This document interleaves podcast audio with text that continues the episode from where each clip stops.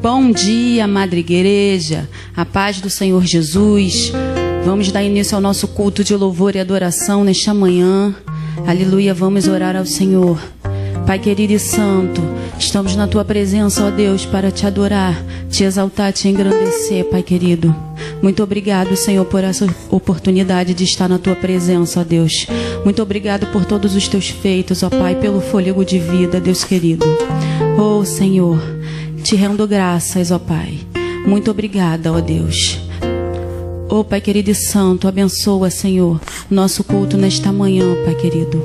Eu te peço que o Senhor visite a cada pessoa que está nos ouvindo, a cada lar, cada família, ó Deus. Oh, Pai querido, que o Senhor venha nos renovar nesta manhã, nos restaurar, nos encher de Ti, da Tua presença, ó Deus. Oh, Pai querido e santo, abençoa cada família, meu Senhor. Muito obrigado, ó Pai, por tudo, ó Deus. Receba o nosso louvor e a nossa adoração nesta manhã, ó Pai querido. E toda honra, toda glória seja dado a Ti para sempre, ó Deus. É o que eu te peço e te agradeço no nome de Jesus. Aleluia, glória a Deus. Vamos louvar ao Senhor.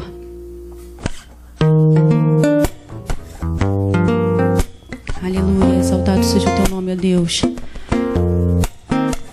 Senhor, é tudo o que eu mais quero. Oh, aleluia.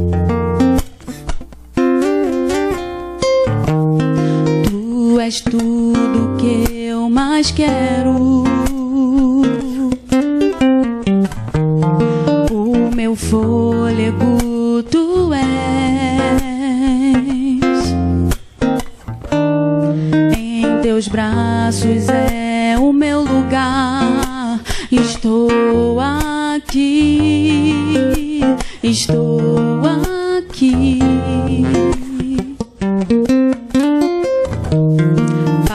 eu amo Sua presença. Teu sorriso é vida em mim.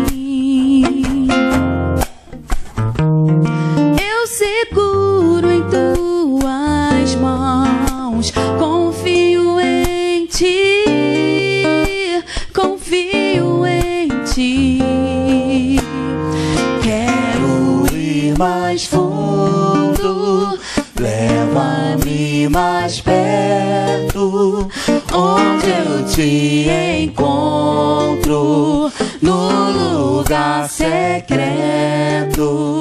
Aos teus pés me rendo, pois a tua glória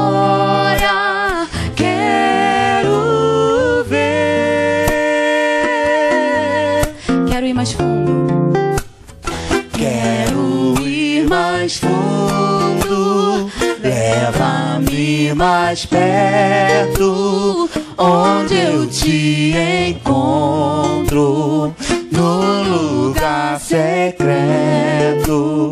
Aos teus pés me rendo, pois a tua glória quero ver. Pai, eu amo a tua presença. Amo Sua presença. Teu sorriso é vida em mim. Eu seguro em Tuas mãos,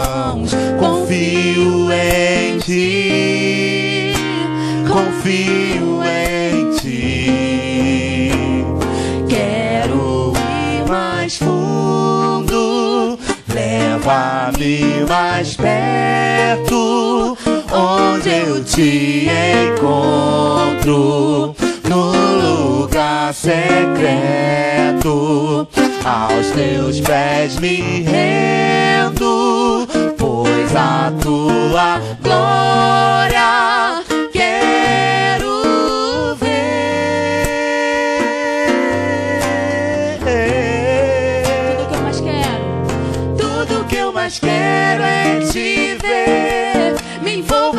tua glória e poder. Tua majestade é real. Tua voz ecoa em Meu tudo que eu mais quero Tudo é que te eu mais quero é te ver. ver. Me envolva com tua glória e poder. Tua majestade é real. Tua voz ecoa em meu Tudo que eu mais quero. Tudo que eu mais quero é te ver. Me envolva com tua glória e poder. Tua majestade é real. Tua voz ecoa em meu ser. Tudo que eu mais quero. Tudo que eu mais quero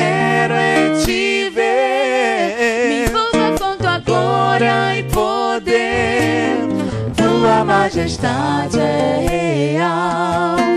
Tua voz ecoa. Quero ir. Eu sei, quero ir mais fundo. Leva-me mais perto, onde eu te encontro.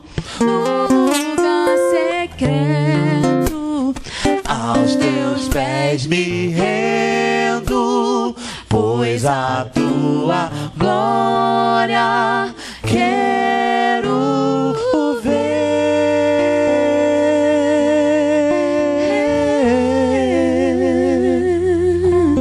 Oh, aleluia. Glória a Deus, exaltado seja o teu nome, Jesus. Oh, aleluia, Deus. Aleluia. Querido, tu és o nosso pastor, tu és o nosso mestre, Deus, e de nada nós temos falta. Oh, aleluia, porque tu supre as nossas necessidades, tu cuida de nós. Muito obrigada, Senhor.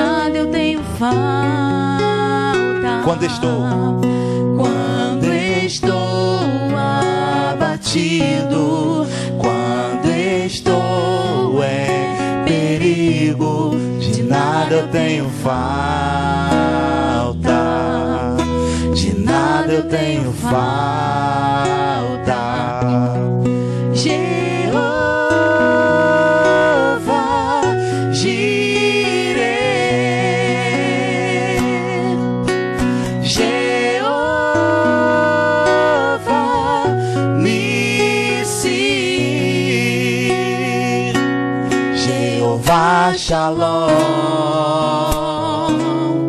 Jeová Shalom, Tu és Jeová Shalom. Jeová Shalom. Declare Jeová.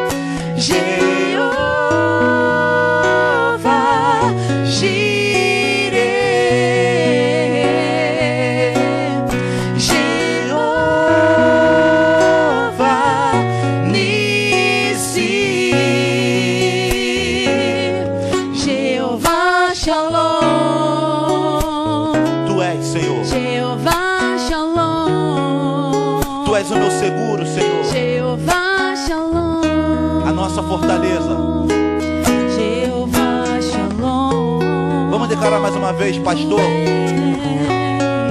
Pastor, mestre, mestre, de nada eu tenho falta, de nada eu tenho falta. Tu és o nosso pastor.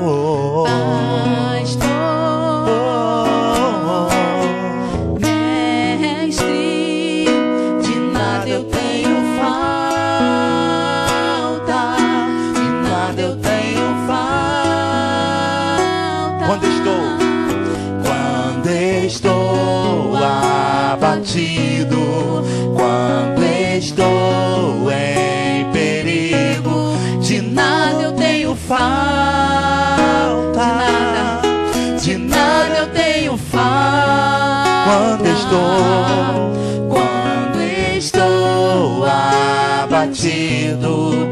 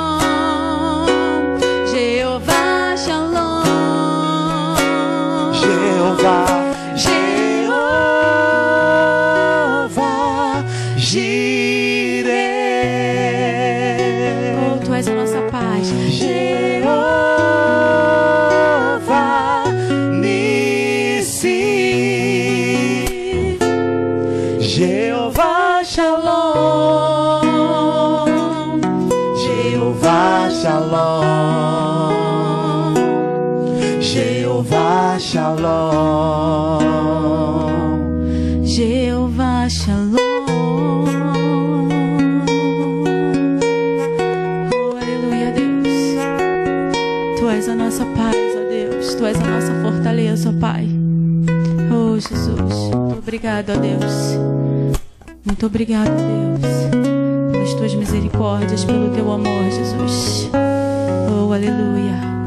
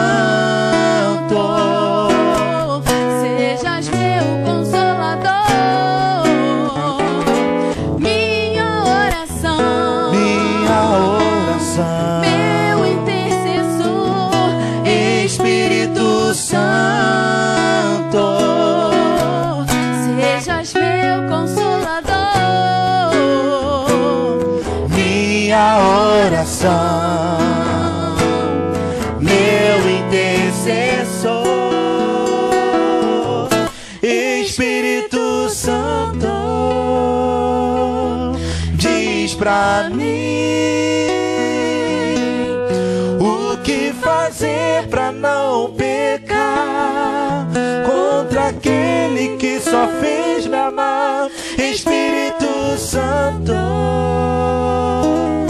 diz pra mim. Será que sou capaz de crucificar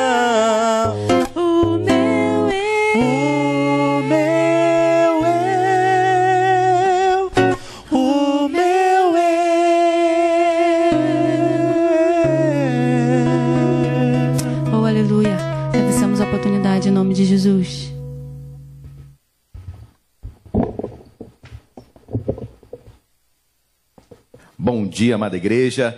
A graça e a paz em nome do Senhor Jesus. Amém? Mais uma manhã, mais um domingo. Estamos encerrando esse mês de, de abril, um mês muito complicado, um mês com muitos desafios, mas até aqui tem nos sustentado o Senhor. Amém? E continuará a nos susten- sustentar, eu tenho certeza disso.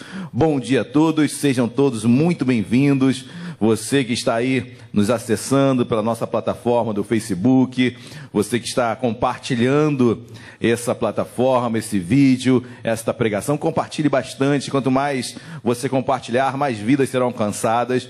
Eu tenho certeza que a palavra que Deus preparou para esta manhã, nós estamos começamos domingo passado uma série de mensagens sobre família preguei sobre é, o introito, ou, ou melhor dizendo, o início, a, a gênese da família, então toda essa inicial, como foi a, a constituição da família, do casamento.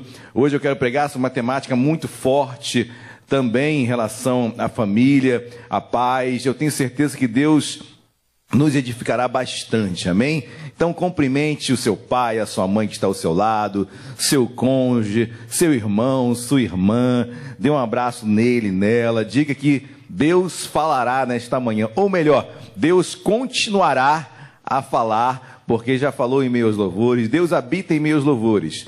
Se há um CEP de Deus, o CEP de Deus, a Bíblia nos ensina que Deus habita em meio aos louvores. E onde dois ou mais estiverem reunidos em seu nome, lá ele está. Então eu tenho certeza que Deus está aí na sua casa, Deus está aqui, na onipresença de Deus, Deus está em todos os lugares e assim ele ministra sobre as nossas vidas de uma forma singular, especial. Você é especial para Deus, amém? Assim como eu sou, e Deus trabalhará na minha vida de uma forma que eu entenderei e Deus também trabalhará na sua vida da forma com a qual você entenderá. Queridos, muito bom estarmos nesta manhã, manhã que Deus nos concede, manhã no qual Deus nos presenteia para estarmos aqui compartilhando das Escrituras de Deus, compartilhando sobre aquilo que Deus tem para as nossas vidas. E como eu falei já desde o início, Deus tem algo muito especial para todos nós.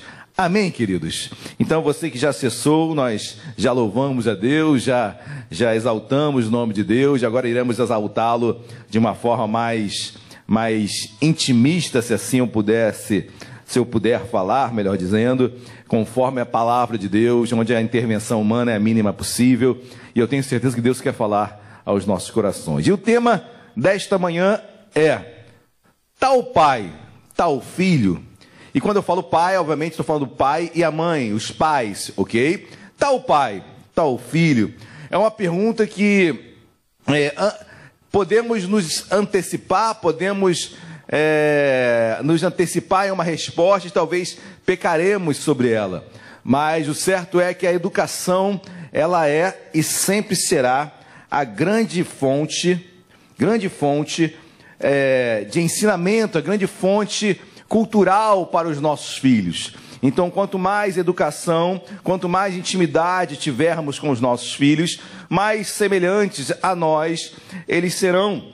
Mas será que eu posso afirmar categoricamente, é, de antemão, antecipadamente, que tal pai, tal filho? Então, quero convidá-lo nesta manhã a, a meditar sobre isso. Meditaremos sobre isso é, consultaremos a palavra de Deus, que ela é a nossa bússola, essa, ela é o nosso norte, é, é segundo ela que nós vivemos, e queremos entender um pouco. Queridos, temos, eu tenho dois filhos, né? Eu com a Luciana temos dois filhos. É, Mateus e Débora, eu com a Luciana, eu somente com a Luciana, né? É minha esposa única, até que a morte nos separe, graças a Deus por isso. Então temos dois filhos, Mateus e Débora, Mateus vai fazer agora 14 anos, misericórdia, 14 anos. Débora vai fazer 17, a preocupação começa a aumentar no meu coração. Mas, queridos, é, é um prazer enorme, enorme para mim e para Lu é, sermos pais destas duas, dessas duas crianças que nós chamamos de crianças, bebês às vezes, para os íntimos. E é um prazer enorme. Louvamos a Deus como mordomos de Deus que nós somos, onde nós cuidamos daquilo que não é nosso, é do Pai. Nossos filhos, esses, no, esses nossos, é, sinceramente, certamente, ele está entre aspas, porque não são nossos, são de Deus. E nós estamos aqui apenas governando, auxiliando-os, pastoreando-os, para um dia entregá-los da melhor forma possível. É impossível também me ausentar é impossível me eximir, é impossível eu, eu não deixar claro que a minha responsabilidade como pai, da Luciana como mãe, é enorme, enorme sobre os nossos filhos. E da mesma forma, não quero tirar a condição pessoal deles de escolha. Então, é um binômio que nós temos que estudar, temos que meditar na Bíblia. E a pergunta em cada versículo que eu irei aqui meditar, eu sempre estaria fazendo a pergunta: tal pai, tal filho eu creio que iremos, que nem uma, uma parábola, iremos ter picos de sim, picos de não, é, vales de, de sim, eu não sei. Eu sei que durante a pregação você vai entender de uma forma e no final chegaremos ou não a uma conclusão, ou a conclusão mais próxima daquilo é, que entendemos ser o correto conforme a Bíblia nos diz. Amém, queridos? Então quero convidá-lo é, na leitura prefacial desta manhã. Abram as vossas Bíblias, meus amados irmãos, no livro de Provérbios, Provérbios capítulo 22, versículo de número 6. Provérbios, logo depois do livro de Salmos, no capítulo 22, versículo 6. Quem achou, diga achei. Quem não achou, diga misericórdia. Escola Bíblica Dominical, que inclusive hoje pela manhã, é, só pelo tema e pelo acesso, eu quero louvar a Deus por todos que participaram da Escola Bíblica Dominical, é, os, manus, manuscritos, os manus, manuscritos do Mar Morto, queridos, que, que estudo maravilhoso. Glória a Deus por isso e glória a Deus pelo querido amigo missionário Flávio Franco. Amém? Acharam? Provérbios 22, versículo 6. Assim diz a palavra de Deus: Ensina a criança no caminho em que deve andar, e, ainda quando for velho, não se desviará dele. Oremos. Deus amado, em nome de Jesus, nós nos exaltamos, o bendizemos, meu Pai, obrigado por esta manhã maravilhosa diante de Ti. Separamos, meu Pai, para adorarmos somente a Ti. Nos separamos, Senhor, para falarmos somente contigo. Nos separamos, Senhor, para sermos ministrados somente por Ti. Deus, então, tenha liberdade para falar aos nossos corações sobre cada família aqui representada, sobre cada pai, sobre cada mãe, sobre cada filho, onde quer que eles estejam agora. Deus, que a tua mão esteja sobre eles. Deus, do maior até o menor, do mais velho ao mais jovem. Senhor, cuida dos nossos cuida das nossas famílias. Senhor, nós temos um propósito, sabemos que nisso tudo que estamos passando, nesse tempo de isolamento social, Deus, que foi preservado, foi o mais importante, a família. Então nós te adoramos por isso, porque em todo isolamento não existe para as nossas famílias. E eu te peço em nome de Jesus que possamos é, entender, discernirmos, Deus, o propósito que tu tens nesse tempo de estarmos mais pertos uns dos outros em relação à família. Então fala conosco, ó Pai, ministra sobre as nossas vidas e usa-me em nome de Jesus. Amém e amém. Queridos, quando eu leio esse texto, eu leio é um texto emblemático, ensina a criança no caminho em que deve andar. E ainda, quando for velho, não se desviará dele. É uma atestação, Olha, ensina a criança no caminho, interessante que é no caminho e não o caminho. Ensina a criança no caminho. Essa, essa gramática aí é uma contração, né? Preposição, mas de um artigo é em mais o. Então, a intenção é no caminho, algo contínuo, no caminho, ou seja, não é ensinar o caminho. Importante trazer é, para esse texto é, veterotestamentário, é importante nós trazermos o entendimento de João 14,6. Quando Jesus diz: Eu sou o caminho, a verdade e a vida. Ninguém vem ao Pai senão por mim. Então, queridos, esse caminho nós sabemos que é Cristo, mas esse ensina a criança no caminho é o ensino teórico e o ensino prático do caminhar, do dia a dia com, me, com os meus testemunhos, com os meus, a, meus, o meu andar, com aquilo que meus filhos estão vendo de mim. Não apenas na teoria, não apenas no ensino da teoria, mas no ensino principalmente do exemplo que vale muito mais do que muitas palavras. Então ensina a criança no caminho, enquanto eu estou andando, enquanto eu estou é, em casa, enquanto eu estou trabalhando, enquanto eu estou no dia a dia com ele, queridos, onde eu estiver, o que eu estiver fazendo, seja um simples pegar de uma água, seja um simples obrigado para alguém que me forneceu algo, sejam é, situações bíblicas ou, ou culturais, o certo é que eu estou ensinando meu filho no caminho. E não apenas o caminho. O caminho é, é até fácil explicar. O caminho, a letra, a Bíblia, lê-la, explicá-la, queridos, é o mais fácil. O difícil é vivê-la. O difícil é andar no caminho. O difícil é andar em Deus. E o difícil é fazer com que os nossos filhos enxerguem o meu andar no caminho. Não é apenas a teoria, porque se torna, por muitas vezes, até enfadonha. Se, so, se sobre a teoria não houver também e principalmente o testemunhar, o agir conforme o seu ensino.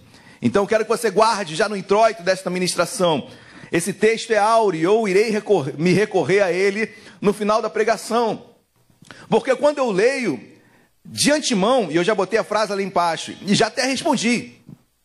É uma resposta precoce, amém, queridos? Para quem começa a ministrar nesta manhã. Eu vou de uma forma pedagógica e os irmãos irão ver que essa resposta que eu estou dando agora, ela irá, ela, ela irá mudando, vai, vai mudando conforme os textos que nós iremos lendo. Mas quando eu leio Provérbios 22, 6, eu respondo sim. Ensina a criança no caminho que deve andar. Ainda quando, e ainda quando for velho, não se desviará dele. Ou seja, eu respondo sim, tal pai, tal filho. Se eu ensiná-lo, se ele é, receber esse ensino não apenas na teoria, mas também na prática, e verificar isso em mim, ou seja, se ele virar, se verificar que em mim há moral, há exemplo, eu creio que ele não se desviará. Tal pai, tal filho. Sim, perfeito. Mas eu não posso pegar um texto pontual de um livro, seja qual for o livro da Bíblia, queridos, eu não posso pegar um texto isolado e fazer dele a interpretação de toda uma Bíblia. São 66 livros. E eu tirar o entendimento com base em um capítulo, de um versículo, de um livro da Bíblia, é muito precoce. Daí nós falarmos que a exegese, ou seja, a interpretação da Bíblia, ela percorre vários caminhos. E uma das exegeses, uma das interpretações da Bíblia é a interpretação sistemática. Ou seja, o sistema da Bíblia, os 66 livros, esse sistema todo, ele me dará uma interpretação sobre algo. Daí a importância de nós conhecermos a Bíblia, os 66 capítulos delas, sejam os 39 do Antigo, os 27 do Novo. Nós precisamos entender a palavra de Deus. Então, pegar um texto isolado em outras palavras, pastor, o que é interpretação sistemática? Se eu pudesse é, trazer uma, uma, uma, dar uma interpretação para o que seria a interpretação sistemática, seria assim: a Bíblia se autoexplica. A Bíblia se autorresponde. A Bíblia ela é um, é um decorrer de, de versículos, de capítulos de livros que vão respondendo às nossas indagações, até chegarmos de uma conclusão exata sobre um fato, sobre uma teoria. Quando eu leio esse texto, Provérbios 22, versículo 6, tal pai, tal filho, sim. Responsabilidade imensa que Deus coloca sobre os ombros dos pais, pai e mãe, porque os filhos irão reproduzir os ensinamentos que eles receberam. A pedagogia, a psicologia informa bastante que, principalmente nos sete primeiros anos de vida da criança, é onde a, a, a, capacidade dela de se alimentar, de receber mais informações, sejam elas teóricas ou práticas, é enorme. Então, olha a importância, pastor. Eu não dei valor a isso, já se passou os sete anos, queridos, em nome de Jesus. Não há tempo perdido. Eu tenho certeza que Deus é, pode retroagir no tempo e, entre aspas, obviamente, e tocar no coração do seu filho, tocar no seu coração, ministrar. Não há tempo perdido, toda hora é tempo de recomeçar. Mas vamos ler o texto, eu vou recorrer a, um, a uma família.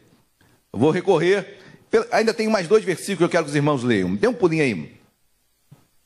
Provérbios 22, 15. Antes de passarmos para a família que eu irei meditar, eu peço perdão para os irmãos, eu estou com uma pastilha agora na boca, porque eu estou com uma irritação na garganta, então peço perdão a todos, ok? Não é do meu costume, obviamente, numa ministração estar com uma pastilha, ok? Mas, Provérbios 22, versículo 15, eu botei a versão aí da nova linguagem de hoje, ok? Por quê, pastor? Por que você não botou a linguagem que a nova vida é, é, é adepta? que é a, a revista Almeida atualizada. Queridos, porque torna-se mais suave. Eu vou entender, vocês vão entender um pouquinho. Olha aqui de versículo 15 de Provérbios 22. É natural que as crianças façam tolices, mas a correção, na revista Almeida, atualizada, a vara, mas a correção as ensinará a se comportarem. Ou seja, querido, a correção eu tenho que corrigir. Eu, pai, eu, mãe, tem que corrigir meus filhos.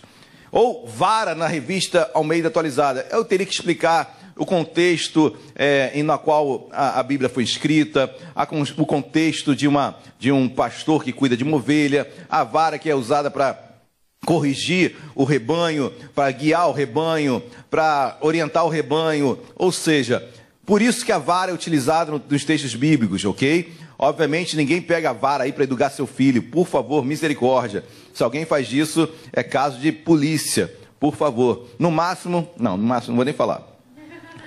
No meu tempo era sandália havaiana, né? voava lá em casa. As sandálias havaianas voavam lá em casa, nós ficávamos só desviando, mas quando pegava, doía, queridos.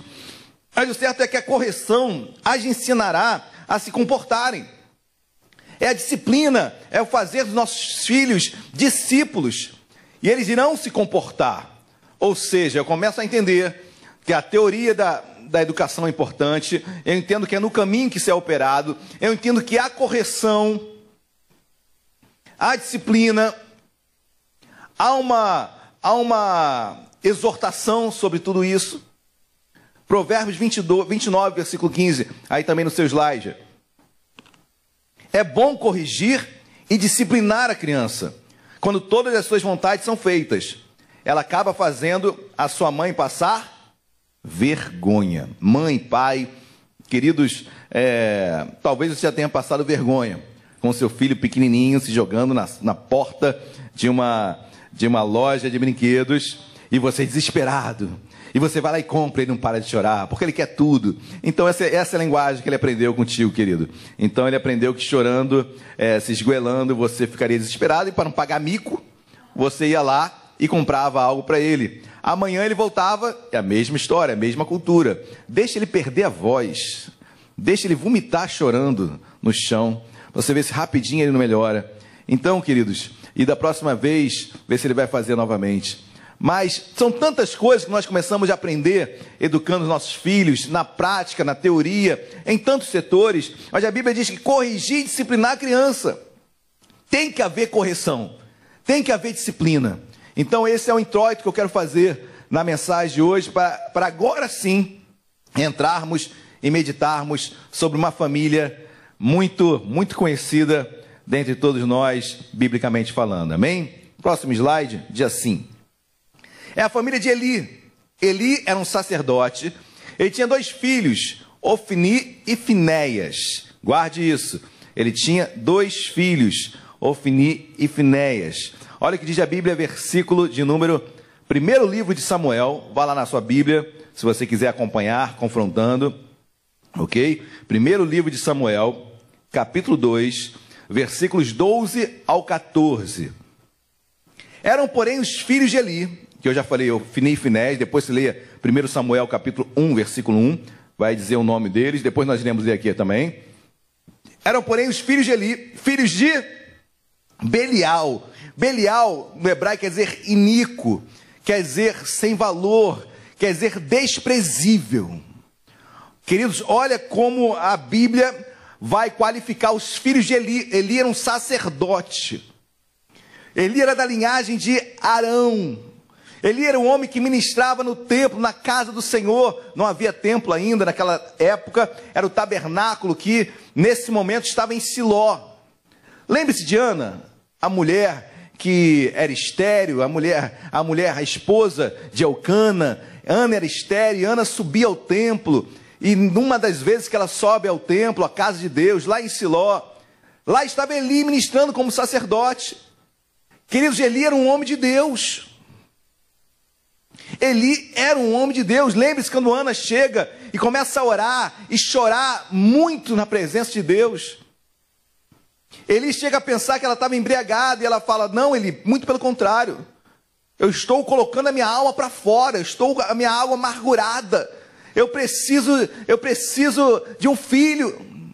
E Eli se vira para aquela mulher: Olha, que Deus lhe conceda a sua petição.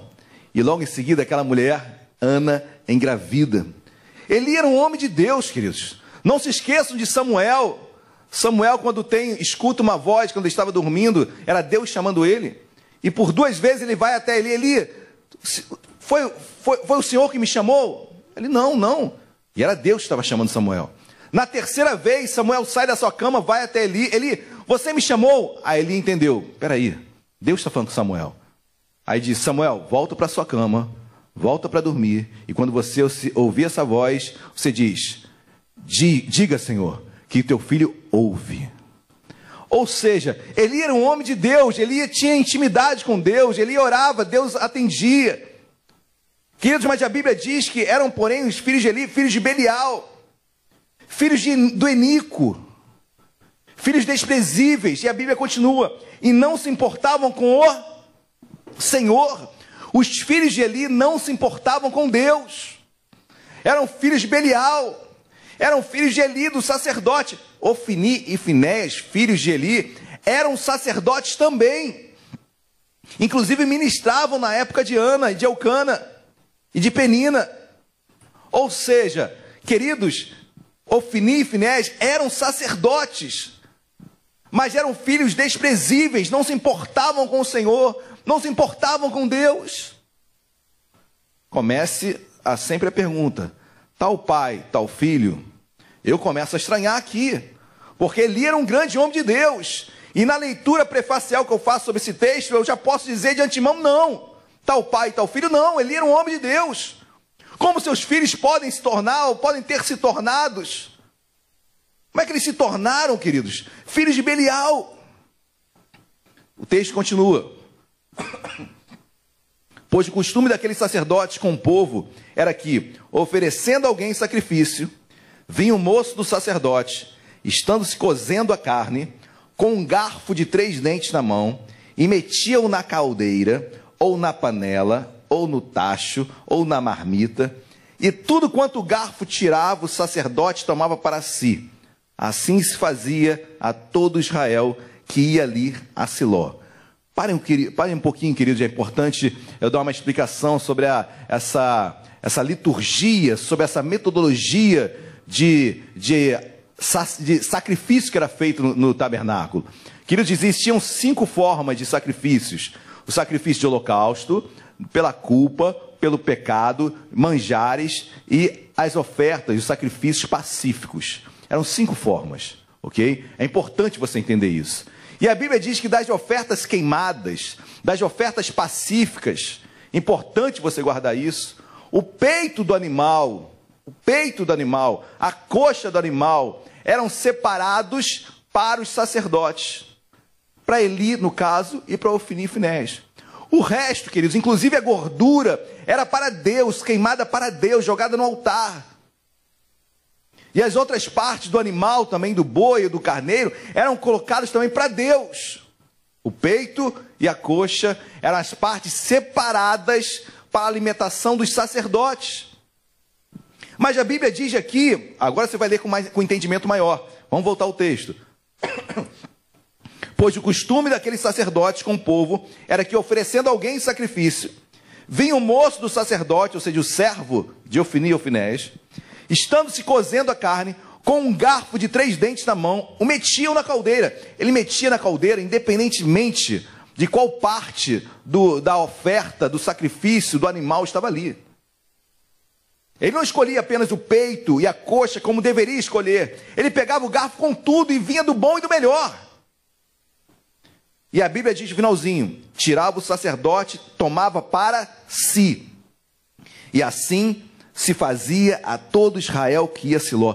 Todo Israel que ia a Siló ofertar, sacrificar, tudo, metia-se um garfo e tudo era oferecido, ou melhor, o que viesse no garfo, se era da parte do sacerdote ou não, iria para eles. Ou seja, não tinham temor algum, não tinham temor algum em ministrar no altar, em ministrar sobre a oferta que era entregue. Eles pegavam tudo que aparecia. Não ficavam dividindo ou separando o que era e o que não era deles. Eles metiam um garfo e pegavam o que viesse era deles. Olha como eles não se importavam com Deus. Filhos de Belial. Queridos, quando eu olho para isso, Senhor, misericórdia. Como os filhos de Eli podem é, ser assim? Como eles se tornaram assim? O que os levou a serem assim? Tamanho desprezo ao Senhor. Próximo slide, acompanhe comigo, por favor. Olha o que a Bíblia diz. Ainda no 1 Samuel capítulo 12, versículos 15 e 16. Também, antes de queimar a gordura, lembre-se que eu falei, a gordura era de Deus. Ela era queimada e ela era jogada em volta do altar. Queridos, tudo isso era costume e era liturgia, era o culto do Antigo Testamento, amém? Tudo isso hoje foi concretizado em Cristo na cruz. Tudo isso não existe mais, amém? Agora não existe mais é, oferta, não existe mais sacrifício, não é mais nada disso na Bíblia. Jesus é o Cordeiro de Deus. Ele foi sacrificado por nós naquela cruz. Ele tipificava tudo isso anteriormente que era feito. Tudo isso foi tipificado em Cristo, concretizado em Cristo. Ele, nosso Cordeiro Pascual, lembra da Páscoa? Ele, nosso Cordeiro que tira o pecado do mundo, ok? Só para os irmãos terem também entendimento dos dias que nós estamos hoje. Mas importante, o versículo 15, 16 diz: também, antes de se queimar a gordura, vinha um moço do sacerdote, muito esperto, e dizia ao homem que sacrificava: dá essa carne para assar ao sacerdote, ou seja, me dá ela crua. Por quê? Por quê? Porque aí depois, quando eu for assar, a gordura vai ser minha e tudo mais, né? Mas vou ler novamente para os irmãos terem entendimento. Vinha o moço do sacerdote e dizia ao homem que sacrificava: Dá essa carne para assar o sacerdote, porque não, não aceitará de ti carne cozida. Como assim? Senão crua. Como assim? Se o ofertante lhe respondia: Queime-se primeiro a gordura, ou seja, como deveria ter ser feito, vou ler novamente: Queime-se primeiro a gordura e depois tomarás quanto quiseres. Então ele lhe dizia: Não, porém, hás me dar agora, senão tomá-la-ei força. Queridos, olha a, a, a, o tamanho de desprezo com Deus, olha o tamanho de desprezo com a forma de cultuar Deus, olha como esses filhos de Eli, por mais que fossem sacerdotes, estavam distantes de Deus. Queridos, é, talvez você já comece a fazer um link com Provérbios 22, versículo 6. Ah, pastor, Eli não ensinava. Ah, pastor, ele não ensinava no caminho. Pode ser, queridos. Os irmãos vão entender um pouquinho mais, nós vamos ler mais o texto ainda. Amém? Mas eu quero que essa pergunta fique aí na sua cabeça: está o pai, está o filho? A priori, quando eu leio esse texto, não. Vamos para o próximo slide. Versículo 17. Olha o que se diz categoricamente sobre o ato desses dois homens Ofni e Finés, filhos de Eli. Era, pois, muito grande. Importante eu gravar isso, e por isso que eu frisei em negrito e sublinhado, muito grande. Durante muito tempo na minha caminhada como pastor, eu peguei muito de adágios que eu ouvia por aí no meio evangélico. Não existe diferença entre pecado e pecadinho. Queridos, existe sim. Esse pecado era muito grande. Ou seja, o juízo sobre ele seria de uma forma muito maior do que outros. Existe diferença sim entre pecados e pecados. Esse pecado era muito grande, muito grande. A quem muito é dado, muito será cobrado. E a cobrança sobre os filhos de Eli seria enorme. Não diferente sobre seu pai Eli. Os irmãos vão entender. Mas era, pois, muito grande o pecado desses moços perante o Senhor, porquanto eles desprezavam a oferta do Senhor de Deus. Muito grande pecado, porque eles desprezavam a oferta, o culto a Deus, faziam de qualquer forma. Querido, traga para os dias de hoje, ou seja, porque às vezes entramos na casa de Deus de qualquer forma, louvamos a Deus de qualquer forma, e talvez tenhamos, hoje, nos dias de hoje, estejamos dando mais valor porque tivemos, estamos ausentes fisicamente, e talvez eu creio que Deus também esteja falando conosco sobre isso. De darmos valor ao momento nosso físico nesse lugar. Que em breve nós estaremos em nome de Jesus juntos novamente, e creio eu, numa certeza, numa alegria muito maior. Muito maior. Amém, queridos? Mas tal pai, tal filho, eu botei ali no finalzinho. A princípio, não. Quando eu leio esse texto, Eli, um homem de Deus, os filhos, filhos de Belial, filhos de, do Enico, filhos é, que desprezavam a vontade de Deus, tal pai, tal filho? A princípio, não. Amém? Quem está entendendo, diga glória a Deus aí no seu lugar. Digite aí, glória a Deus. Amém? Próximo slide. Era, porém, Eli, já muito velho, e ouvia, ouvia tudo. Ele não era ignorante. Primeira coisa, ele não era ignorante em relação aos atos de seus filhos. Ele não era ignorante em relação aos atos de seus filhos. E ouvia tudo quanto seus filhos faziam, a todo Israel. E de como se deitavam com as mulheres que serviam à porta da tenda da congregação. Olha que absurdo, queridos. Deitavam com as mulheres que serviam à porta da tenda da congregação. Para os irmãos terem ideia, a porta da tenda da congregação era onde você passou a porta, a porta que ficava virada para o oriente, onde o sol nasce. Passou a porta, já estava o altar de holocausto. Onde ele trabalhava, queridos. Passou a porta da tenda da congregação, era o lugar de ofício dele. E ali na porta ele pegava as mulheres e tinha relações sexuais com as mulheres. Tamanha, tamanha falta de temor a Deus desses homens, Ofni Os versículos continuam dizendo: E disse-lhes,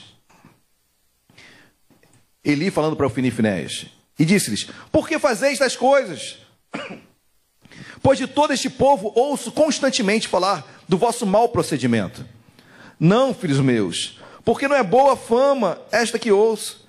Estás fazendo transgredir o povo do. Eu gosto da frase de Eli. A frase de Eli é perfeita, queridos. Não, filhos meus, porque não é boa fama que ouço, ou seja, a fama dos filhos de Eli já tomara todo o arraial de Israel, todas as tribos. Siló já conhecia o Finifinés por, por homens filhos de Belial. A fama já tinha tomado, já tinha tomado toda a região. E diz mais: esta, estás fazendo transgredir o povo do Senhor. Você está fazendo, filhos meus, vocês estão fazendo o povo transgredir a Deus. Queridos, a teoria é perfeita, o ensino é perfeito, a exortação é perfeita. Mas e aí? Vai passar disso ou não? Existem várias formas de disciplina. Quando você vai estudando um pouquinho é, a educação de filhos, então, por faixa, por faixas é, de idade, existe um tipo de disciplina, um tipo de correção. Existe algo que é meninice algo que é desobediência mesmo da criança. Eu tenho que saber discernir o que é uma coisa o que é outra. E conforme as faixas vão passando, a, a, a disciplina muda também. Mas eu não vejo nenhum, nenhum momento aqui Elias corrigir seus filhos.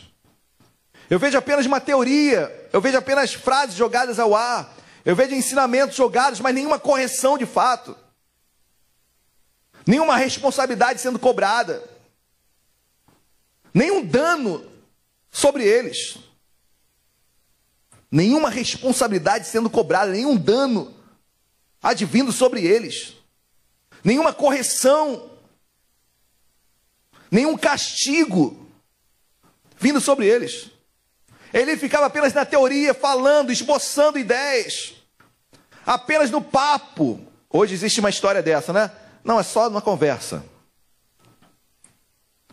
Eu creio que a conversa, ainda mais em, em, determinada faixa etária, realmente é a única solução.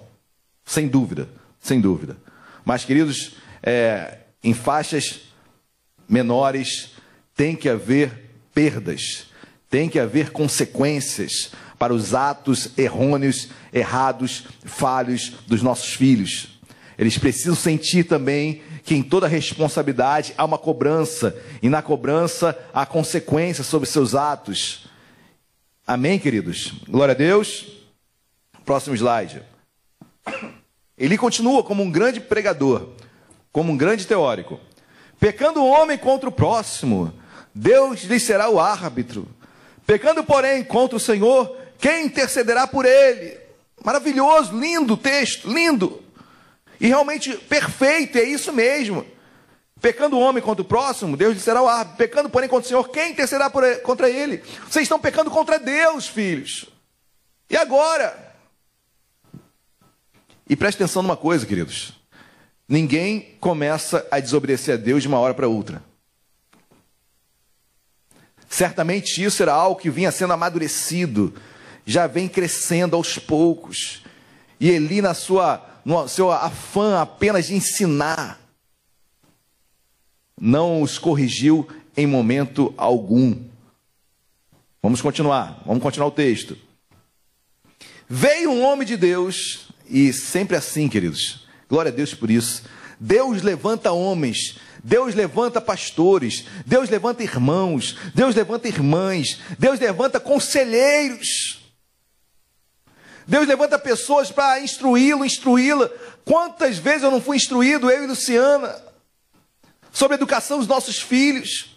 Como é bom nós termos pastores, amigos, que nos dão conselhos, como é bom ter a Bíblia para nos orientar. E quando eu leio aqui, a Bíblia diz: Veio um homem de Deus a Eli, porque Eli não ia abrir mão, queridos, ele era o sacerdote. E veio um homem de Deus a Eli e lhe disse: Assim diz o Senhor: Não me manifestei, na verdade, à casa de teu pai, estando os israelitas no Egito, na casa de Faraó. Eu o escolhi. Eli, você foi escolhido por Deus. Olha como esse homem de Deus, trazendo a vontade de Deus, sendo boca de Deus naquele momento. Ele fala: Eli, eu escolhi. Você não foi um escolhido meu. Eu sou escolhido de Deus. Luciana é uma escolhida de Deus para ministrar, para nós ministrarmos sobre Mateus e Débora. Você, pai mãe, vocês foram escolhidos por Deus para ministrarem sobre seus filhos. Eu escolhi dentre todas as tribos para ser o meu sacerdote.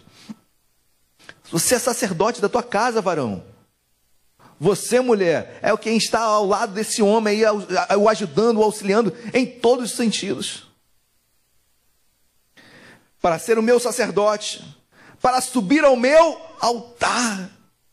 Olha como Deus começa a falar, Eli, meu amado, eu sonhei contigo, eu instruí você, eu ministrei sobre você, eu levantei como homem, como sacerdote desta, da, do templo. O chamei para ministrar no altar,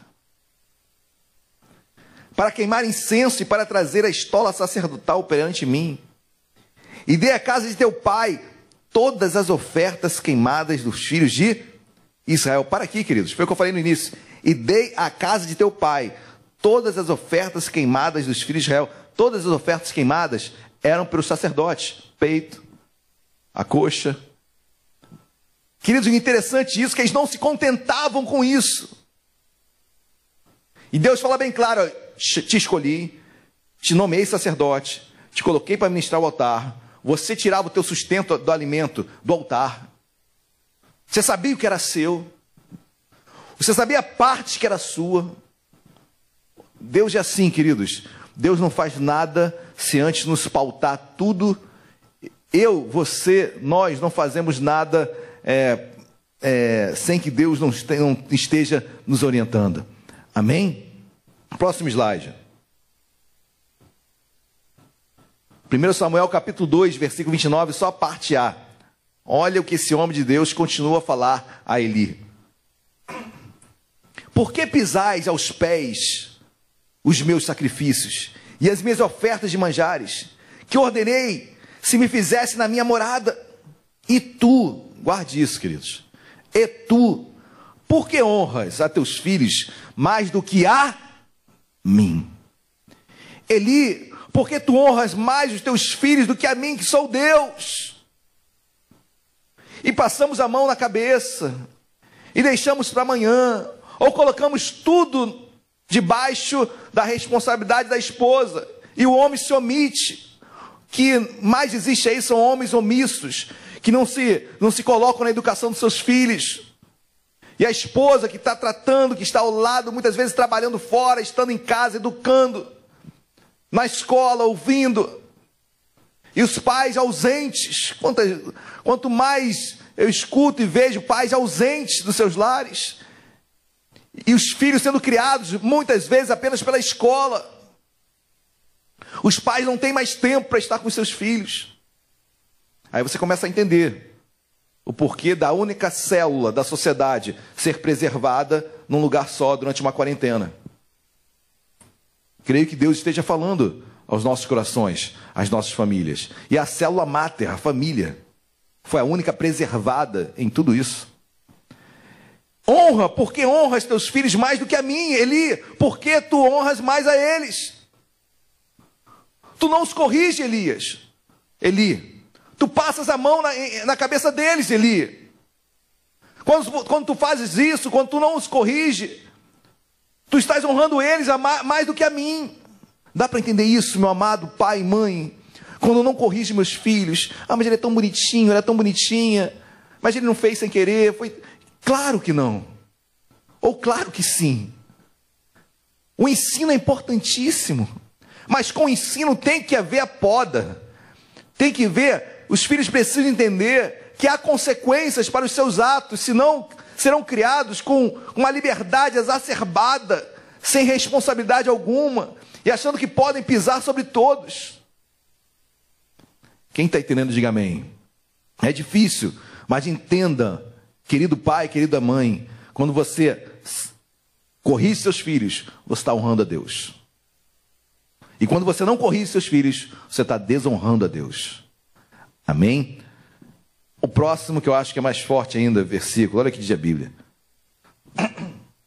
O mesmo texto, só que o finalzinho dele.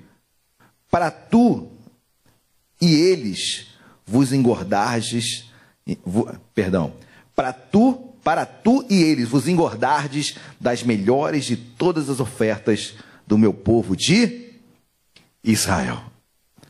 Olha que Deus fala, Eli, todas as ofertas queimadas são para ti, para tu e eles. Em outras palavras, queridos, Eli estava nessa ele também se aproveitava do roubo de seus filhos, ou melhor, do furto de seus filhos. Eli se aproveitava do que os filhos traziam e também comia, não queria nem saber a procedência. Ou melhor, sabia que seus filhos faziam de qualquer forma e mesmo assim comia. Para tu e eles vos engordardes das melhores de todas as ofertas do meu povo de Israel. Eli, tu também fazia o que seus filhos fazem. Os filhos, queridos, faziam porque Eli também fazia. Quero acreditar eu que quando Eli também exercia o sacerdócio, junto ao altar, que ele também metia o garfo e trazia tudo para ele. Mas de qualquer forma, pelo texto, os filhos traziam, ele tinha consciência e mesmo assim ele comia. E agora? Tal pai, tal filho? Agora eu acho que sim. Voltei para o sim. Porque Eli fazia a mesma coisa que seus filhos faziam. Ou seja, os filhos só estavam reproduzindo aquilo que o pai era, ou que o pai fazia. Aquele ali que tinha todo o estereótipo de um grande sacerdote, de um grande homem de Deus, toda a imagem. Queridos, cuidado com os super espirituais. Cuidado com os super espirituais. Cuidado com aqueles que tudo é. Cuidado, queridos, cuidado dos super espirituais. Cuidado, muito cuidado. Eu não temo, eu não temo o pecador, temo o super espiritual. Esses são os mais problemáticos. Esses desvirtuam a Bíblia. Esses são aquelas árvores cheias de folhas lindas, mas não tem um fruto. Porque o fruto é caráter, fruto é mudança de vida, fruto é família. Como é que está teu casamento? Como é que são seus filhos? Queridos, mas eu não quero me antecipar em nenhuma resposta, não. Porque essa também talvez não seja a resposta. Tal pai, tal filho. Agora, vendo a postura de Eli, o que, que eu posso responder? Dá mais um slide aí. Vamos continuar, ok? Antes você dê uma resposta. Portanto, 1 Samuel capítulo 2, versículo 30. Portanto, diz o Senhor, Deus de Israel: Na verdade, dissera eu que a tua casa e a casa de teu pai andariam diante de mim perpetuamente. Porém, porém, agora diz o Senhor: longe de mim tal coisa Porque aos que me honram, honrarei. Porém, aos que me desprezam, serão desmerecidos. Eli, tu não me honras. Por isso que seus, seus filhos também não me honram. Então, da mesma forma que você não me honra, eu também não honrarei. Da mesma forma que você me despreza, também você vai ser desmerecido, Eli. Eli, triste constatação. Você foi um pai que só tinha teoria, mas a sua prática era péssima. Você não ensinava no caminho, você ensinava o caminho. Mas as suas atitudes, suas práticas eram contrárias ao ao seu, ao seu ensino, à sua teoria. E seus filhos se tornaram iguais a ti, Eli. Eli, vocês me desprezam, serão desmerecidos. Quem está entendendo, diga glória a Deus. Próximo slide. Para respondermos essa pergunta, 1 Samuel capítulo 3, versículo 13 diz assim: Porque já lhe disse que julgarei a sua casa para sempre, pela iniquidade que ele bem conhecia. Isso tenho que, eu deixei negrito e sublinhado porque é, ele não era ignorante, queridos. Pai, mãe, nós não somos ignorantes. Não adianta fingir que não vê. Ah, mas eles, eles, eles fazem tudo, eu não sabia disso. Querido, em nome de Jesus, amém? Você tem liberdade para conversar com seu filho, para chamá-lo, para, para estar junto a ele. Converse com seu filho. Acompanhe seu filho nas mídias sociais. Não deixe-o é, de qualquer forma. Isso é ser pai ser mãe, acompanhar seu filho em todos os momentos. Hoje, principalmente, hoje o convívio social, ele é cada vez mais menos de contato físico. É mais virtual. Se você não estiver atento aos seus filhos, se você não acompanhar seus filhos, misericórdia. Misericórdia. Ah, mas ele não, não me dá minha senha. Bom, está na hora de mudar isso. Está na hora de você conversar novamente com seu filho. Ah, mas é a liberdade dele, querido, em nome de Jesus.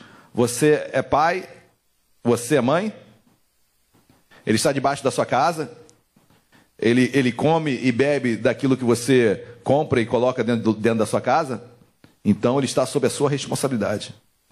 Mas o afã de passar a mão na cabeça, e claro que tudo isso que eu estou falando, querido, é, antes vem uma amizade muito grande, vem uma cumplicidade muito grande. Não adianta você cobrar se você não conversa com teu filho. Não adianta você querer responsabilidade se você nunca o ouviu. Não adianta chegar agora impondo regras e colocando é, castigos se você nunca, nunca procurou ouvi-lo, ouvi-la, nunca esteve ao lado dele, nunca foi amigo. Tem que mudar tudo isso. Tem que começar, me perdoem, mas pelo início. Amém? Versículo, capítulo 3, versículo 13. Porque já lhe disse que julgarei a sua casa para sempre pela iniquidade que ele bem conhecia. Porque seus fi filhos se fizeram execráveis e ele os não repreendeu. Os filhos se tornaram execráveis. Ele sabia, ele conhecia, mas não repre repreendia. Não dava consequências sobre os atos de seus filhos. Seus filhos continuaram exercendo o sacerdócio da mesma forma. Não houve repreensão. Queridos, quando isso não há, aí Deus fala: Olha, você sabia e não repreendeu. Você não fez nada. Muito pelo contrário. Ele continuou fazendo o que fazia, não houve qualquer mudança, não houve nenhuma correção, não houve repreensão. Aí eu respondo nesse texto: tal pai, tal filho, tal pai, tal filho. E aí, queridos? Eu botei aqui não. Eu acho que sim, né?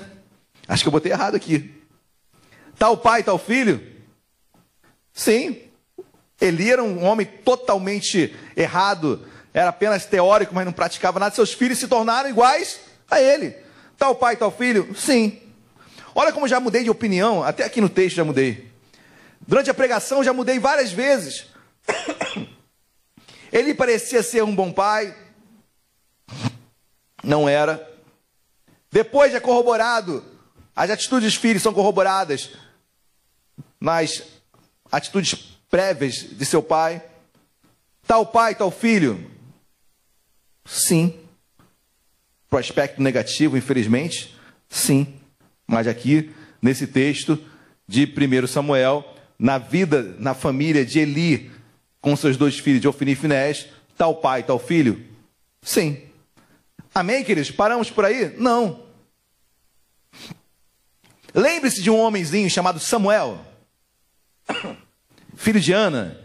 Ana que subiu no templo, à casa de Deus, para falar com Eli, o sacerdote. E Eli que falou: Olha, que Deus lhe conceda essa petição. E Ana vai, chora, ora, e Deus a engravida. Deus abre a madre dela, ela que era estéreo, e ela tem um filho. O nome do filho de Ana foi Samuel. Samuel cresceu com quem? Eli. Eli foi o pai adotivo, o pai é, espiritual. Eli ficou, cresceu na casa. Samuel cresceu na casa de Eli, junto com Ofni e Finés. E Eli foi ou não foi homem de Deus? Bom, vamos ler aqui na Bíblia. 1 Samuel capítulo 2, versículo 18 e 21. Samuel ministrava perante o, e o jovem Samuel crescia diante do Senhor. Samuel era homem de Deus, que eles vai explicar isso. Samuel cresceu com Eli, assim como Finé e Finés. Mas Samuel era um jovem que crescia diante do Senhor. Samuel era um homem que ministrava perante o Senhor. 1 Samuel capítulo 3, versículos 1 e 19. O jovem Samuel servia ao Senhor perante Eli. Crescia Samuel, crescia Samuel, e o Senhor era com ele, e nenhuma de todas as suas palavras deixou cair por em terra. Queridos, olha o que Deus fala sobre Samuel. Servia ao Senhor, e nenhuma de todas as suas palavras deixou cair em terra. Esse era Samuel, cresceu com Eli. Tem um texto que eu não botei aqui, mas logo depois, é versículo 19, versículo 20, não está aí no seu slide, mas diz assim: Todo Israel, desde, desde Dan até Berseba, conheceu que Samuel estava confirmado como profeta do Senhor. Samuel, profeta. Samuel cresceu perante Deus. Samuel crescia diante do Senhor e foi criado diante de Eli. Aí eu te pergunto, eu botei errado de novo ali, né? Meu Deus, misericórdia. Copiar e colar, queridos, perdão. Tal pai, tal filho? Não é não, não. É sim. Não é não, verdade. Perdão, meus amados. É não. Tal pai, tal filho? Não. Eli era um homem totalmente errado. E Samuel, filho adotivo, entre aspas, filho de criação, entendam como o filho espiritual ou filho ministerial, porque Samuel cresceu aos pés de Eli. Eli todo errado, Samuel, homem de Deus. Tal pai, tal filho, não. Tá certo aí do jeito que eu botei. Não, porque o pai era ruim e o, e o filho Samuel, muito bom, excelente na presença de Deus. Pastor, tal, pau, tal pai, tal filho, já falei que sim, já falei que não, voltei para o não. Ainda não encerrei. Mais um slide, por favor. Queridos, quando eu li esse texto, eu quase caí, quase, eu, quase que eu chorei, quase que eu caí da cadeira. 1 Samuel capítulo 8, versículos 1 a 3. Olha que diz a Bíblia.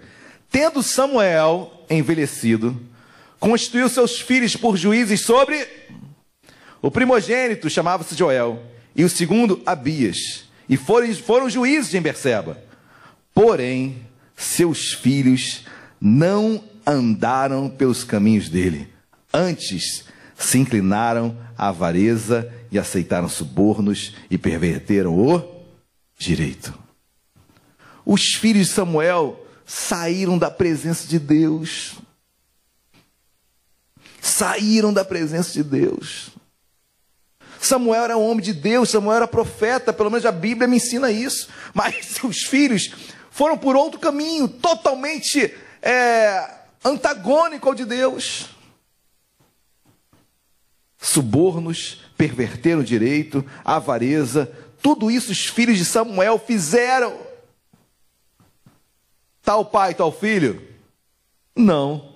Samuel demonstrava ser um excelente pai, seus filhos totalmente desviados. Pastor, tal pai, tal filho, que eles talvez não consiga dar uma resposta a ti. Eu estou quase chegando nessa conclusão, mas eu chegarei a uma bem próxima. E disso tudo que nós estamos pregando hoje aqui, o importante é você ter um conceito básico que nós iremos traçar daqui a pouquinho, ok? Mas dê mais um slide aí, por favor.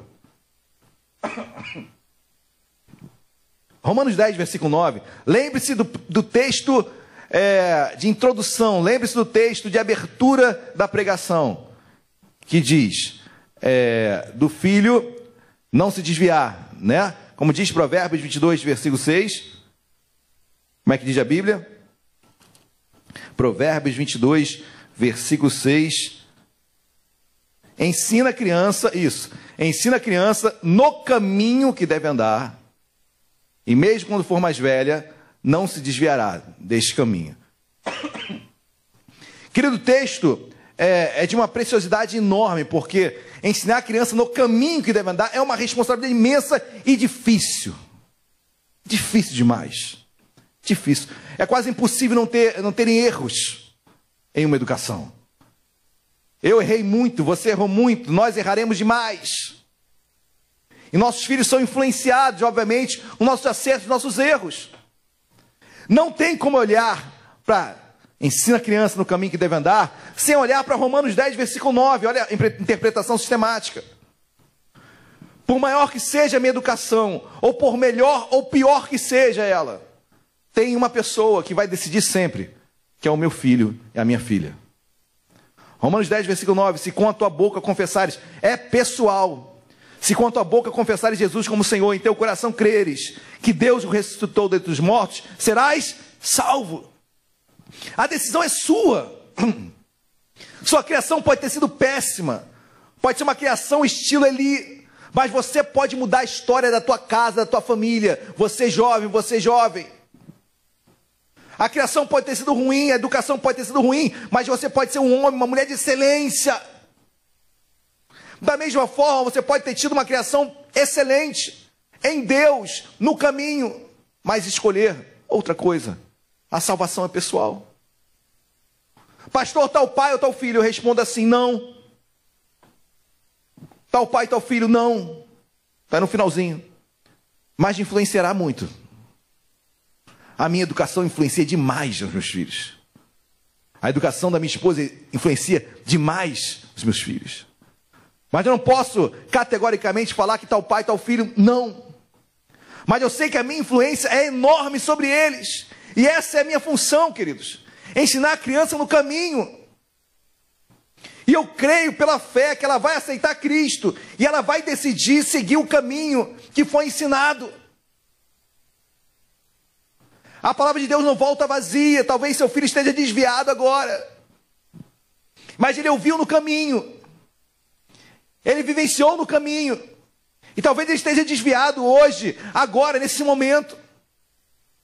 Queridos, em nome de Jesus, nós oramos, oramos. Tal pai, tal filho, não.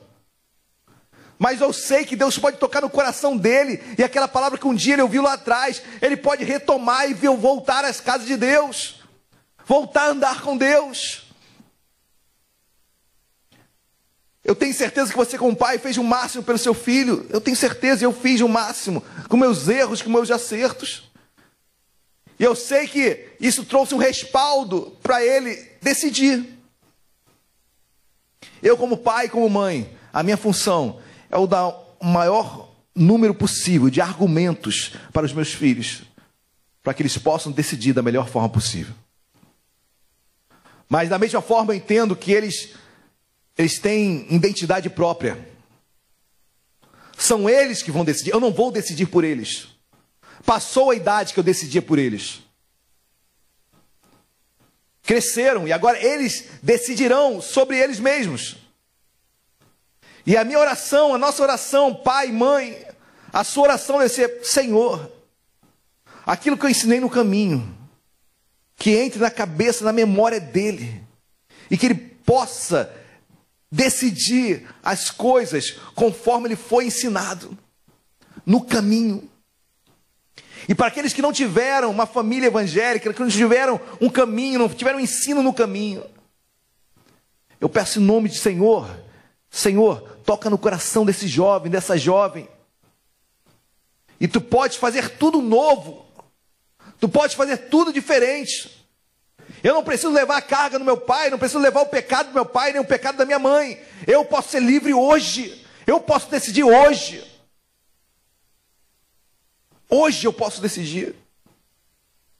Amém, querido? Que você possa fazer isso, você jovem que me escuta hoje. Você pode não ter tido uma base familiar, mas você não tem que carregar cultura, você não tem que carregar aquilo que te faz mal, você não tem que carregar aquilo que te, te trouxe dores na alma.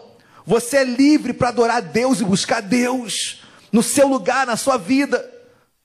Ah, porque minha família foi assim, porque nada dava certo assim. Na sua vai ser diferente em nome de Jesus.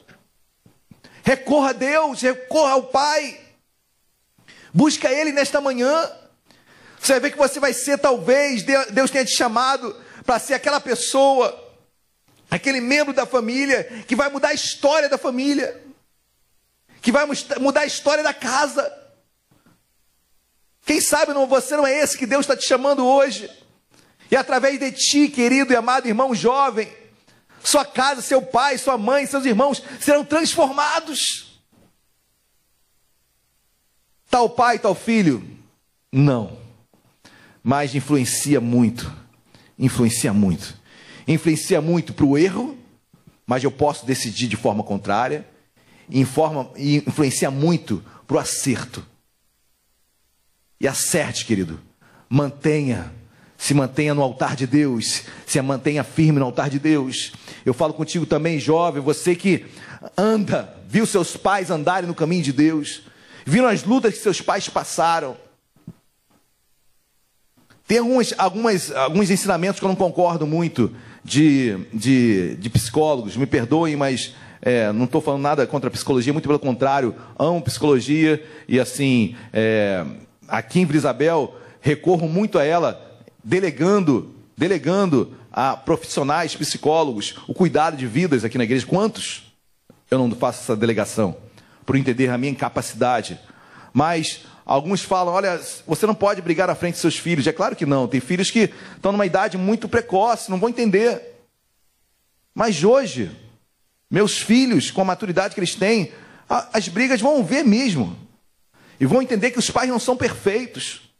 E depois vão ver que eu vou estar abraçando, beijando meu filho da mesma forma. Minha esposa, vamos estar nos abraçando e vencemos mais uma, uma, uma briga que teve.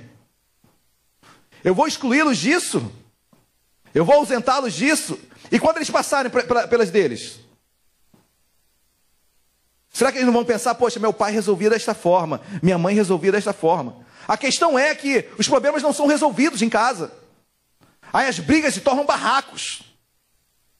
Aí as brigas trazem mazelas divisões. Em Cristo não pode ter isso. Em Cristo tem que haver perdão, tem que haver restauração. Eu quero que meus filhos vejam isso. Briga e restauração. Com maturidade, obviamente, com idade, que eles possam é, administrar isso. Ok? Mas se eles têm idade para administrar, para saberem pautar tudo o que está acontecendo, eu quero que eles estejam essa experiência também, porque isso é ensinar no caminho, é ensinar perdão, é, é ensinar dúvidas, é ensinar conflitos que todos nós teremos. Dê argumento para o seu filho escolher bem, escolher melhor. Amém? A minha oração para você, pai e mãe, você, filho, ah, filho, honre seus pais, honre suas mães. Amém? Que tem lutado para discipliná-los, para educá-los, para fazê-los homens e mulheres melhores nesta terra. Quão difícil é o ofício de ser pai de ser mãe. Meus pais falavam que eu só daria valor quando eu fosse pai, e verdadeiramente, eu dei muito trabalho, eu dei muito trabalho. Mas hoje sei o quanto, o quanto foi importante todos os ensinos que eu tive eu posso replicá-los para os meus. Então, querido, em nome de Jesus, tal pai, teu filho, não. E esse não é bom, queridos, porque se o pai foi mal, você não está preso a isso. E se o pai foi bem, você vai ter uma influência enorme para fazer o bem. Então, no seu coração, eu quero ensinar meus filhos no caminho, e creio, e creio, pela fé, na decisão da boca deles, Romanos 10, versículo 9, que eles não se desviarão.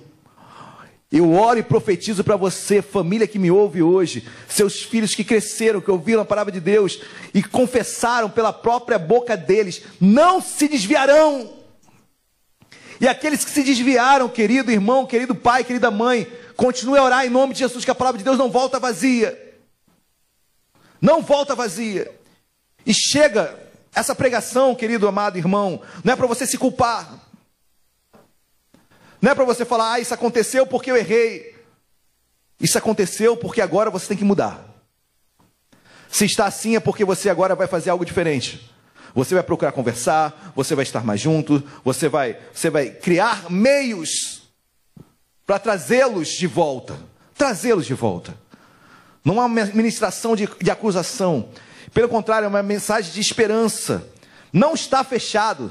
Não está, a porta não se fechou, a porta está aberta para a nossa família, para os nossos filhos, em nome de Jesus. Há esperança, há esperança, a esperança é Cristo, Cristo.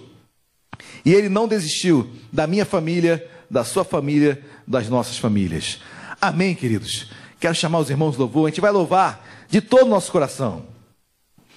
Você vai colocar sua família no altar de Deus agora, amém? Você vai colocar sua família diante de Deus.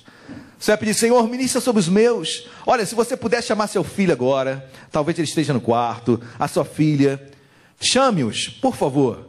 Chame-os na sala, ou você vá até o quarto, onde você esteja acesso, tem acesso a essa mensagem, a esse áudio, a esse vídeo. Mas dê a mão para o seu pai, dê a mão para sua mãe, dê a mão para o seu filho. Nós vamos louvar a Deus aqui, queridos. E talvez você, filho, que esteja desviado aí no seu lugar, se você quiser voltar para Jesus, bota aí no, no, no, site, bota aí no Facebook, escreve: eu, vou, eu estou voltando para Jesus hoje. Se você está desviado, fala: Eu vou voltar.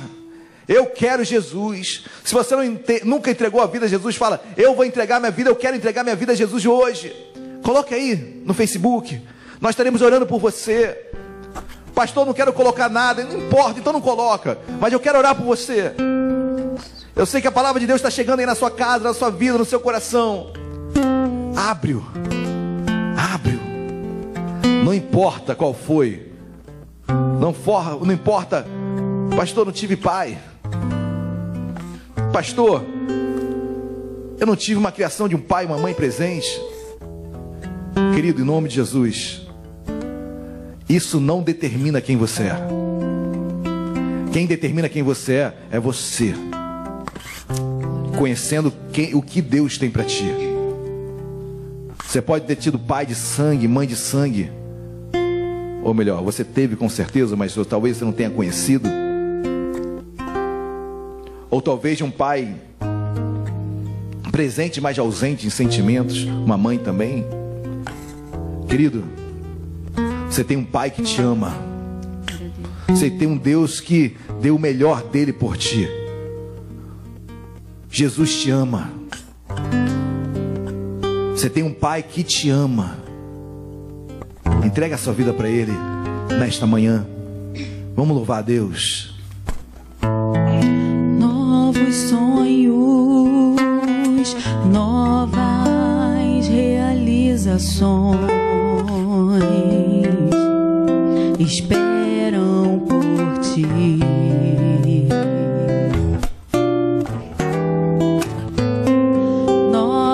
Planos, novas conquistas.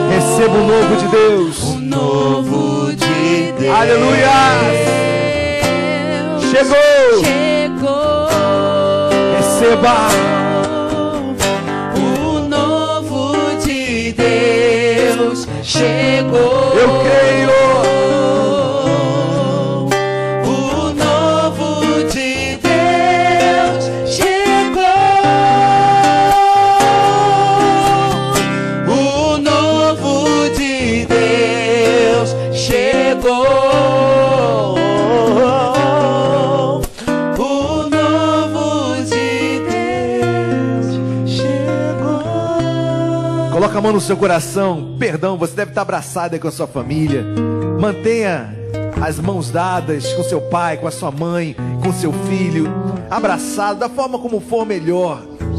Senhor, aí está a família que tu constituíste. Aí está a célula mantida, meu Pai, nesse tempo de quarentena. Aí está a tua prioridade, Senhor.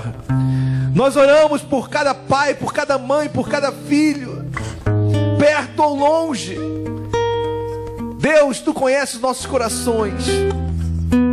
Lançamos uma palavra profética aqui nesta manhã, Senhor. Eu sei que não é garantia.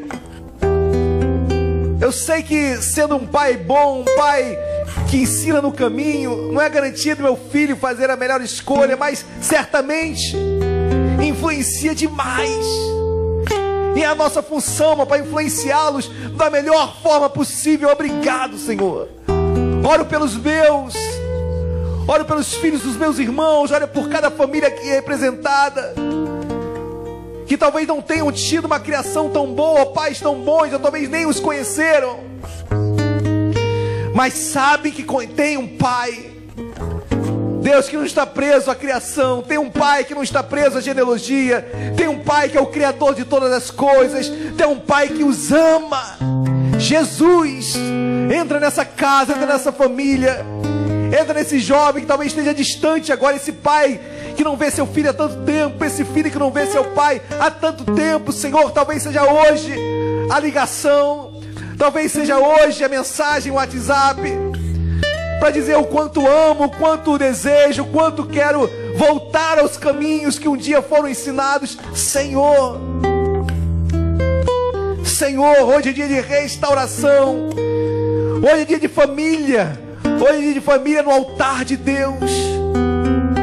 Restaura famílias, Senhor. Dai-nos de volta aquele que se perdeu. Nós lançamos uma palavra de resgate nesta manhã. Deus, dai-nos aqueles que se perderam em nome de Jesus. Traz de volta, incomoda-os, meu Pai, nesta semana, nesse dia. Porque a tua palavra não cai por terra, não volta vazia, se antes cumprir aquilo a qual foi designada. E nós cremos na tua palavra que diz Isaías 58, nós cremos. Deus, obrigado. Abençoa o teu povo, abençoa a família que recebeu essa mensagem nesta manhã. E saímos daqui, meu Pai, transformados, abençoados, tocados, com mais responsabilidade, com mais deveres, sim, mas jamais ignorantes. Em nome de Jesus. Amém e amém. Você que crê nisso, dê um glória a Deus bem alto aí no seu lugar, na sua casa. Dê mais um abraço no seu pai, na sua mãe, nos seus filhos. Glórias a Deus. Amém. Você foi abençoado, meu amado. Eu tenho certeza que você foi abençoado nesta manhã, assim como eu fui, e eu tenho certeza que todos nós recebemos. Cultive essa palavra, amém? A ensine no caminho, no caminho, teoria e prática. Essa, esse é o nosso dever como pais que nós somos. Amém, queridos. Bom, ainda em culto a Deus, momento de contribuição momento de dízimos e de ofertas. Nós sempre mencionamos o mesmo texto e assim continuaremos em todos os momentos é, dos nossos cultos online, com Provérbios capítulo 3, versículo 9. Honra, falamos sobre honra, né? Falamos de ofertas. Talvez não fosse nem necessário eu ministrar aqui sobre ofertas nesse momento, porque eu falei tanto sobre oferta. Eu falei tanto sobre desonrar a Deus. Eu falei tanto de como ofertar sem qualquer zelo. E Provérbios 3,9 diz: Honra o Senhor com todos os teus bens e com as primícias, o primeiro lugar de toda a tua renda. Honra o Senhor, querido. Eu falo com você, membro da Igreja Nova Vida de Vila Isabel. Estamos chegando no final do mês. Queridos, que mês é, cheios, meio, um mês cheio de desafios, em todos os sentidos. Em todos os sentidos. Mas vocês podem ter uma certeza a igreja não parou. Em momento algum, em ministério algum, a igreja parou. Os jovens estão trabalhando, os casais estão trabalhando, as senhoras estão trabalhando, a igreja está se movimentando, a igreja até física está se movimentando. Você vai voltar numa igreja diferente, eu não posso antecipar, mas a igreja vai estar diferente quando você voltar, inclusive fisicamente. Mas, meus amados, eu não estou e nós não estamos em nada intimidado com os adversários. Em nada intimidado. Muito pelo contrário. Aprendemos que a graça não é apenas crer, mas também padecer. Então entendemos que graça é tudo isso que nós estamos passando também. Então, e com entendimento, com conhecimento que a igreja sou eu, é você. Essas portas físicas aqui ainda estão fechadas, mas online estamos muito abertos.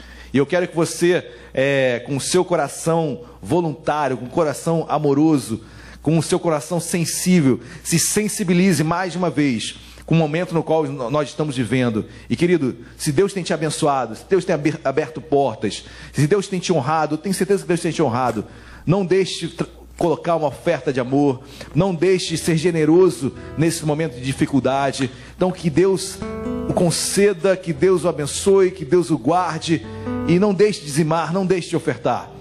Amém? Nós passaremos por esse tempo, passaremos por esse tempo sem recuarmos, em nome de Jesus. Nós cremos na vitória do povo de Deus. Amém? Então, enquanto louvamos aí, vamos, vamos orar antes, você está separando a sua sua oferta, seu dízimo.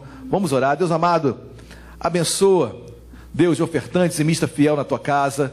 Aquele que está separando agora é, online a sua oferta, fazendo a transferência bancária. Deus, aquele que fará durante a semana, não importa, Senhor. Eu te peço que em nome de Jesus, essa oferta nasça de um coração voluntário, de um coração alegre, de um coração que sabe que isso é um ato de honra a Deus. Abençoa, Deus, os teus filhos, abençoa os autônomos desta igreja, abençoa aqueles que estão estão necessitando, precisam sair de casa para trabalhar. Deus guarda a vida dos teus filhos. guarda a vida dos autônomos, dos serviços essenciais. Deus guarda e abençoa da mesma forma a administração desta casa, Deus, nesse tempo difícil. Em nome de Jesus. Amém. E amém. Vamos louvar a Deus enquanto você está aí o slide na sua tela, com a nossa caixa, ou melhor, com nossa conta, conta bancária na Caixa Econômica Federal. Fique à vontade para transferir sua oferta e seu dízimo. Amém? Não adianta lutar com as armas do mal. Levante a bandeira do amor e esse vento vai passar. O nosso Deus nunca dorme e sempre está vendo tudo. E num piscar de olhos, Jesus toma frente sua vida. O amor nunca perde, o amor sempre vence. O prevalece na vida daqueles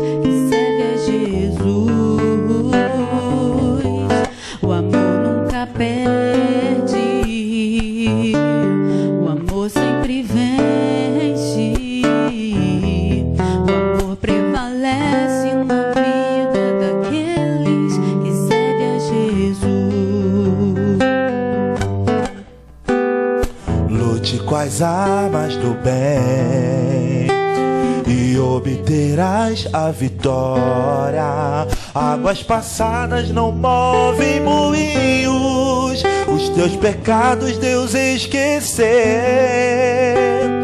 O nosso Deus nunca dorme e sempre está vendo tudo. E num piscar de olhos, Jesus toma a frente sua vida. Amém. Quanto tempo que não ouço esse louvor? Lindo, lindo esse louvor.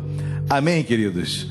Bom, você que já dizimou, já ofertou, Deus abençoe a sua vida ricamente e poderosamente. Amém? Vamos dar alguns avisos antes de encerrarmos o culto. Olha, quero dar um alô, um oi para os nossos irmãos lá do Nordeste que estão nos assistindo. Olha, bom dia, meus amados irmãos do Nordeste. Olha, muito bom tê-los aqui. É, eu não sei o nome deles, mas certamente meu, meu amigo de faculdade, Celso, sua esposa, sua família linda e outros que devem estar aí nos assistindo, sejam muito bem-vindos, amém? Uma alegria, uma alegria tê-los aqui sempre, sempre. Celso, eu, eu joguei muito futebol com ele, deixei ele muito na cara do gol, várias vezes deixando ele na cara do gol. Então, um abraço, meu amigo. Bom, quero dar alguns avisos. Terça-feira agora, terça-feira, teremos nossa live no Instagram e Nova Vida Vila Isabel, às 20 horas, amém? Então marca aí, marca aí no seu coração, na sua agenda, às 20 horas. Quarta-feira, culto online, aqui também. Eu também estarei trazendo uma mensagem de Deus para você. Perdão, eu pulei, né? Hoje à noite, hoje à noite eu vou estar aqui trazendo uma mensagem de Deus para a sua vida também. Olha, uma mensagem muito forte. Vou pregar sobre Amós, uma mensagem muito forte para o seu coração, amém? Então, chame convidados, eu tenho certeza que Deus falará, ministrará sobre as nossas vidas, em nome de Jesus. Quinta-feira, daremos continuidade à live sobre relacionamentos no Instagram. Olha, foi um sucesso, foi uma benção a última live. Então, é, continuaremos, porque não deu tempo, eram muitas indagações e perguntas. Continuaremos. Eu e Luciana, minha esposa, iremos estar conversando sobre relacionamentos quinta-feira na live do Instagram. Eu já quero antecipar que na outra terça da outra semana nós teremos uma live no Instagram com a irmã Juliana Ferron. Então não percam, sem ser essa terça, a outra, acho que é dia 5 de maio. Eu convidei a Juliana Ferron e ela, a gente vai dividir tela lá na live e vamos conversar sobre tentação. Amém? Esse vai ser o nosso tema. Eu nem, nem disse ainda para ela, mas já estou antecipando. Como vencer as tentações. Então não percam, sempre a igreja ativa, a igreja é, bem movimentada e glória a Deus por isso. Amém, queridos? Mais algum aviso? Aniversário da Fernanda Gentil ontem. Fernanda, Deus te abençoe, amém? Parabéns e um ano abençoado para você. Tiveram outros aniversariantes também, não teve? Cida, Albertina, Aida, minhas irmãs, parabéns. Amém? Em breve estaremos juntos aqui. Olha, nosso culto de aniversariante vai ser retroativo assim há muitos meses, né? Muitos presentes. Não percam. Nosso culto de aniversariante vai ser é, bem, bem, bem movimentado. Amém, queridos? Vamos colocar de pé.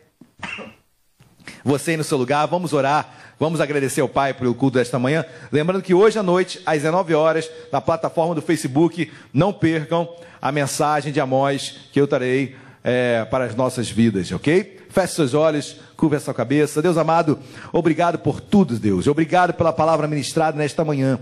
Palavra tal Pai, tal Filho, Deus. Nós meditamos bastante sobre ela e, e certamente sairemos, saímos daqui de uma forma, ou melhor, permanecemos em casa com um conhecimento maior ainda do, da responsabilidade que nós temos enquanto pais e também enquanto filhos. Deus, abençoe cada família que foi tocada nesta manhã. Eu te peço, continua aquilo que o homem não pôde falar, continua a tua obra em cada casa, em cada lar. E com o amor de Deus Pai, a graça e a paz, nosso Senhor e Salvador Jesus Cristo, e as doces consolações do Espírito Santo de Deus, seja sobre as nossas vidas, sobre as nossas famílias, hoje e para todo sempre. Toda a igreja diga amém e amém. Deus abençoe a todos e que dê uma, uma, uma semana abençoada.